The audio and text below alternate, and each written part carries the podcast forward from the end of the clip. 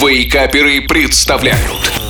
Еда за 10 минут Доброго, ну просто добрейшего утра всем-всем-всем. Шеф Газарян снова с вами и, как всегда, не с пустыми руками, а с очередным рецептом, который взорвет ваши вкусовые рецепторы, но на приготовление которого вы не потратите больше сил и времени, чем на заваривание себе утреннего чая.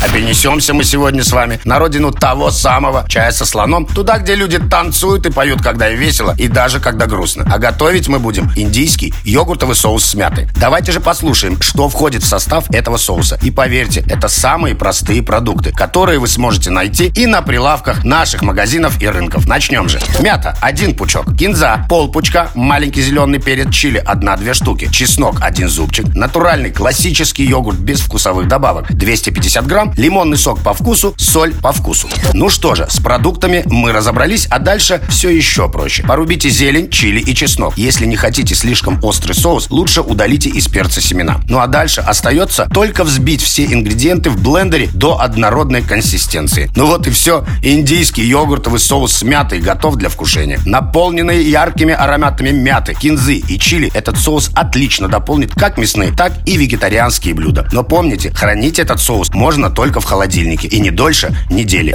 Но я желаю вам приятного аппетита и вкуснейших, и ароматнейших выходных. Намасте, друзья мои. Услышимся через неделю. Еда за 10 минут. Каждую пятницу в Вейкаперах. На рекорде.